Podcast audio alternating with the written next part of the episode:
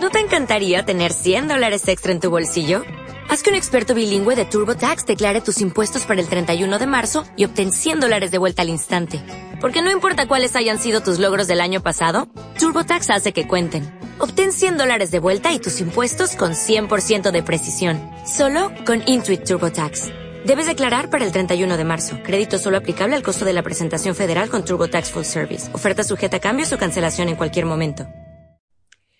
Hola, mi nombre es María José Polo, me dicen Majo y bienvenido a mi primer podcast.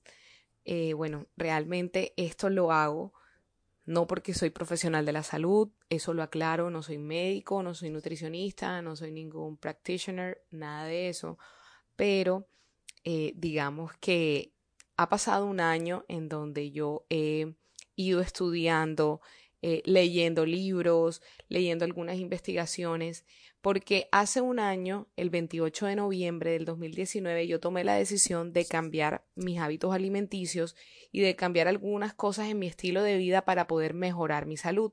Así que si tú estás aquí y tienes este mismo propósito, ojo, yo creo que mejorar la salud también incluye perder peso es súper importante, eh, digamos, hacer esta aclaración porque para mí las dos cosas están completamente ligadas, más cuando estás en sobrepeso.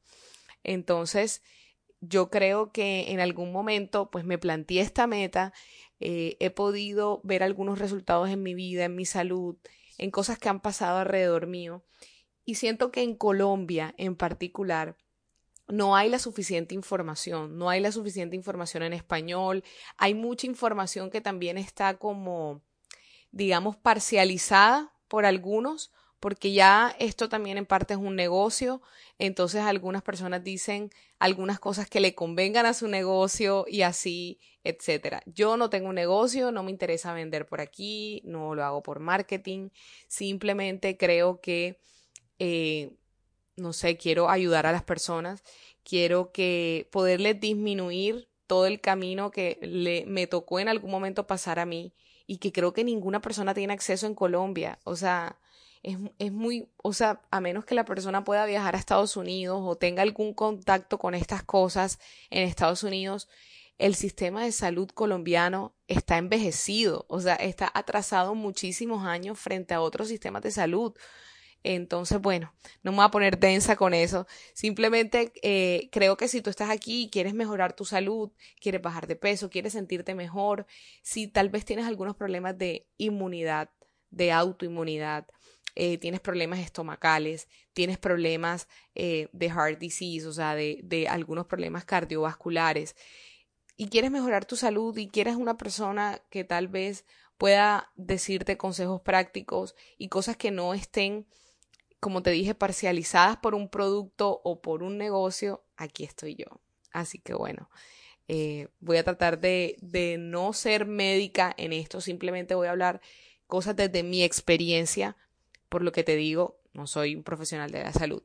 Así que quiero empezar eh, diciéndote que si quieres mejorar tu salud, tienes que, para mí, entender tres cosas importantes. Y es que todo el tema nutricional para mí se divide en tres grandes vertientes, los blancos, los negros y los grises. Eh, ¿a, qué, ¿A qué me refiero con esto? Para mí los blancos son esos alimentos o esos grupos, eh, digamos, alimenticios que son buenos para tu salud y que no se necesita comprobar más allá de que son buenos para tu salud, que todo el mundo sabe que son buenos para tu salud, que todo el mundo habla de sus beneficios y que no están, digamos, en, en tela de juicio. Ahí vienen los negros, que es otra vertiente para mí, que son las cosas que tampoco están en tela de juicio porque se sabe de que se sabe de que se sabe que no son buenos para tu salud. Que así tú vayas a donde un médico cualquiera te va a decir esto no es bueno para tu salud. Son para mí los negros. Y luego viene otra vertiente que son los grises. Esos grises están de acuerdo a tu organismo, a tus metas, a tu ambiente en el que te rodeas, a muchas cosas. Eh, allí empiezan a, a, entrar algunos factores, por ejemplo, el lugar donde vives, eh, el, cómo estás situado geográficamente, cuáles son, eh, digamos, como tus eh, tus hábitos comunes, eh, cómo está tu organismo, cuáles son los requerimientos de tu organismo. Allí en esos grises tú necesitas una ayuda de un profesional por completo. Entonces, creo que lo primero que se debe entender para tú plantear una meta realista eh, en la consecución de mejorar tu salud, ya sea con pérdida de peso o mejorar tu salud en general, es esto, es entender estas tres vertientes. Y lo otro que tú necesitas entender, pues para, en, mi concepto, el segundo punto, es que tú debes cortar con todo lo procesado. Yo creo que esto hace parte de uno de los negros en mi consideración hace parte de uno de los negros de estas tres vertientes negras que si tú hablas con cualquier médico, si tú hablas con cualquier persona en la industria, es obvio que muchos de estos químicos procesados que le ponen a la comida procesada no son buenos para la salud. Los conservantes realmente son aditivos que lo que buscan es que el alimento se preserve en el tiempo. Hay conservantes y preservantes naturales, por ejemplo, la sal, el zumo de limón, el ácido cítrico natural. Son, eh, digamos, aditivos naturales que conservan a los alimentos. Pero también hay otros tipos de aditivos que son los químicos y estos también son para conservar los alimentos pero de otra manera y se dividen en tres grandes grupos, los microbianos, los antioxidantes y los agentes quilantes. Entonces, en los microbianos, por ejemplo, tenemos todo lo que son los benzoatos, nitratos, sorbitos, todos esos que suenan bastante a químico, esos son los microbianos. Los antioxidantes, que son los que simulan algunas vitaminas, que te dicen como vitamina C, vitamina E, pero no son más que tocoferol y ácido ascórbico, que realmente eh, para mí no son vitaminas. Sinceramente lo dejo en tela de juicio. Y los otros conservantes son los agentes quelantes, como por ejemplo el ácido cítrico, los polifosfatos, eh, bueno, más o menos como esa eh, son los tres grandes grupos de conservantes. Y te voy a dar algunos ejemplos para que cuando vayas a un supermercado a comprar algo, no comas entero y no tragues entero y sepas realmente qué es lo que estás comiendo, qué es lo que estás comprando. Eh, por ejemplo, los conservantes. Empecemos con uno de los principales que son los nitratos, nitratos de sodio y nitritos de sodio. Estos se convierten en nuestro cuerpo la mayoría en nitrosaminas, que están enlazados con el cáncer de colon. La mayoría de estos nitratos y nitritos de sodio están en carnes frías.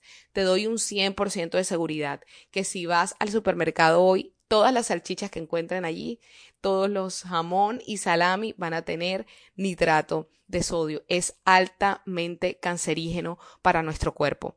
El segundo es el BHA o también conocido como hidracianosol butilado. Si no lo dije bien, discúlpame, pero todo lo tengo en la mente, así que no lo tengo anotado.